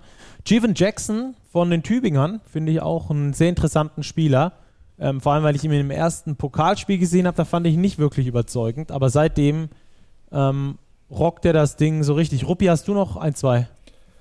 Ein, zwei habe ich, genau. Dann einmal, der für mich keine wirkliche Überraschung ist, aber der ich finde sich nochmal extrem gesteigert hat, ist Kevin Jebo, der einmal an der Stelle erwähnt. Aber mein Überraschungsspieler ist Joey Aminou von Rasta Fechter. Hätte ich wirklich nicht gedacht, dass er derart einschlägt in der BBL. Bislang nach vier Spielen ist er bei 15 Punkten, trifft den Dreier überragend gut, hat für Fechter einen enormen Einfluss genommen. Also die sind nicht ohne Grund bis vor dem Spieltag ungeschlagener Tabellenführer gewesen. Klasse Leistung von ihm bislang und bin gespannt, inwiefern er das so konservieren kann. Ich habe auch noch einen Take für euch. Charles Manning Jr. von den EWE Baskets Oldenburg. Überrascht dich, dass Oh das ja. so gut ist? Ja, Ja? ja. Er kommt aus der serbischen Liga. Klar, hat ein bisschen Adria-Liga gespielt und sowas, aber das heißt jetzt nicht, dass er in der BBL irgendwie ähm, so abgeht und er geht richtig ab. Vor allem das noch an der Seite von, von Weezy Russell ist ja auch nicht so ganz einfach, dir da noch die Würfe zu erarbeiten, die überhaupt zu bekommen und sowas. Da musst du, glaube ich, äh, ihm schon auch im Training ab und zu mal zeigen, dass du es auch wirklich wert bist, da drauf zu schroten. Ähm, also den finde ich bisher, ist mit meine größte Überraschung sogar. Okay, dann hau ich noch einen dazu, weil ich gerade so im Kopf die Überlegung hatte, wer wäre eigentlich der Early, Early, Early Season MVP und automatisch kommt man zu Tommy Cusey, aber ich würde dann auch noch Trevin Williams in den Ring schmeißen von Ratio Farm Ulm, der Center, der Ja. bislang nahezu ohne schwache Leistung eingeschlagen hat. Ja. Ja. Ulm generell mit sehr, sehr gutem Super. Scouting. Auch LJ Figueroa äh, aus Puerto Rico verpflichtet. Jorginho ist klasse. Passt perfekt, passt wie die Faust aufs Auge, wirft 60% Dreier bisher in dieser Saison. Ja, Trevin Williams, du hast es gesagt, Jorginho fügt sich nahtlos ein. Also es hat schon seine Gründe, weshalb Ratio Farm Ulm da noch ungeschlagen an der Tabellenspitze steht. Als Wollte ich einziges gerade Team sagen. ungeschlagen. Äh, exakt, hat, das schon, hat schon einen Grund. Das haben wir auch noch gar nicht erwähnt übrigens, gell? Äh, die Ulmer an Nummer 1 ungeschlagen, 4 zu 0 stehen die ganz oben. Ja, ansonsten haben wir, noch, haben wir noch weitere Hörerfragen. Jo, komm, warte mal, dann jetzt muss ich das hier wieder öffnen, ne? Das schließt sich ja mal wieder das Telefon. Also, Stacki, die geht an dich. Oh, Die kommt jetzt ganz unerwartet von Moni003. Wann macht dein zu jedem Spiel eine richtige Zusammenfassung? Sollte ja geändert werden. Du bist dein Kommentator. ich kann es dir nicht sagen. Wurde nichts an uns bisher kommuniziert. Aber Kann es, ich dir tatsächlich was, nicht sagen. was ich schon sagen kann, das habe ich jetzt zufällig gesehen, ist, dass am kommenden Wochenende schon eine ganze Reihe Spiele mehr mit den sogenannten Highlights Plus versehen sind, die dann meines Wissens auch die akkuraten Zusammenfassungen sind, die wir gewohnt sind. Ja. Also es geht auf jeden Fall in die richtige Richtung. Und Das dass auch stimmt. am kommenden Wochenende alle Spiele von vor Ort kommentiert werden. Auch das hat sich jetzt Sehr ja ein genau. bisschen eingeschlichen. Am vergangenen Wochenende, da wurden einige Spiele aus der Box kommentiert. Ja, es steckt noch ein bisschen in den Kinderschuhen, glaube ich, die Dein-Übertragungen. Man hat immer so ein bisschen eine Verzögerung, Ton, Bild. Ja, das mit den Interviews, diese Remote zu führen, führt hin und wieder zu ganz skurrilen Situationen, wenn der Interviewte gar nicht weiß, ob es jetzt zu Ende ist oder ob es noch weitergeht. Aber im Großen und Ganzen, glaube ich, sollte man diesem Projekt immer noch Zeit geben. Auch für Dein sind erst vier Spieltage absolviert. Ja, wird sich noch einspielen, das kann ich euch versprechen an der Stelle. Gut, dann haben wir noch, haben wir noch eine, die kann man glaube ich auch so ein bisschen aus dem Stehgreif machen von Jan 0 JB oder JB, wie auch immer, der auch mal ganz fleißig Fragen stellt. Von daher vielen Dank dafür. Eure Favoriten Starting Five von Spielern der BBL. Boah. Wir werden mit Sicherheit welche vergessen, aber können wir mal überlegen. All time oder Nein. Oh, das ist Von eine der gute Frage. Saison. Ich Nur würde jetzt sagen, von der Saison Alltime, da wären wir ja heute nicht mehr fertig. Ja, das stimmt. Da müssen wir eine eigene eine Sonderfolge Sondersendung machen. machen. Ja. Ja, aus dem Stegreif jeder fünf Stück auf Ja, geht's. ihr, ihr überlegt mal, ich gebe euch ja mal zwei äh, Minuten, ähm, weil ich nämlich ähm, in dieser Zeit noch ganz kurz unseren Hörerinnen und Hörern mal wieder den Auftrag gebe, euch bei uns zu melden. Wenn ihr irgendwas habt, meldet euch auf Social Media. Wenn ihr Themen habt, wenn ihr gerne mal irgendwen Besonderen hier bei uns im Interview hören möchtet. Ich habe auch die Frage gestellt, welchen äh, deutschen Spieler oder Spielerinnen, die aktuell im Ausland unterwegs sind, würdet ihr denn gerne hier hören bei uns im Podcast? Da sind extrem viele Vorschläge von euch gekommen. Dafür schon mal vielen Dank. Wenn ihr da weiterhin Vorschläge habt, wen ihr gerne hören wollt, schreibt uns jederzeit gerne oder auch an podcast.big-basketball.de. Auch da kriegt ihr natürlich selbstverständlich immer eine Antwort. So, waren jetzt keine zwei Minuten, aber ein bisschen Zeit noch für euch. Also, haut raus. Okay, ich leg mal los. Völlig aus dem Stegreif. Sylvain Francisco auf der 1. Dann gehe ich mit ähm, Tommy Cusey. Die müssen sich die 1 teilen, die beiden. Zach Saliers auf der 3. LJ Figueroa auf der 4. Und auf der 5 nehmen wir Chilson Bango. Okay. Okay. Ich mach's ultra langweilig. In dem Fall, ich gehe nicht nach aktuellen Saisonleistungen, sondern nach maximaler Spielfähigkeit und nehme dementsprechend nur Spieler von Alba Berlin und Bayern München. Schließe mich Robert auf der 1 ja an mit Sylvain Francisco momentan. Da bin ich mal, war ich mir noch ein bisschen unschlüssig, wenn man auf der 1 tatsächlich nimmt. Auf der 2 Andy Obst steht für mich komplett außer Frage. Als Small Forward Easy Bonga. Dann schiede ich ein bisschen und nehme Johannes Thiemann auf der 4, weil ich Sergi Barker als Center aufstelle. Nice. Das sind nominell vielleicht wirklich die aktuell besten Spieler der Liga. Ich habe ein bisschen mehr Wert auf das Highlight-Potenzial gelegt und ein bisschen durchgemischt. Und das Schöne ist ja auch dieses Team, vier Bayern-Spieler, wird nicht jedes Spiel gewinnen und das, glaube ich, macht den Reiz dieser BBL-Saison auch aus und ich glaube, das werden wir auch im kommenden Wochenende wieder sehen. Auf jeden Fall. Da werden wir dann vielleicht wieder ein bisschen mehr über die BBL sprechen, aber dieses Mal gab es einfach so viele andere Themen, die auf der Straße lagen, dass wir die BBL etwas kürzer gemacht haben, als ihr das sonst gewohnt seid. Äh, wenn ihr Themenvorschläge für uns habt, dann immer jederzeit her damit. Wir versuchen das hier irgendwie unterzubringen und äh, Basketball Deutschland eben über Basketball ähm, dann auf dem Laufenden zu halten. Egal in welchem internationalen Wettbewerb oder welcher Spieler, welche Spielerin. Ähm, Vorschläge, wie gesagt, immer herzlich willkommen. Dann danke Jungs, äh, schön, dass ihr wieder mit am Start wart und dann hören wir uns kommende Woche. Bis ganz bald. Ciao, ciao. Auf jeden Fall. Macht's gut. Alles Gute. Bleibt sicher.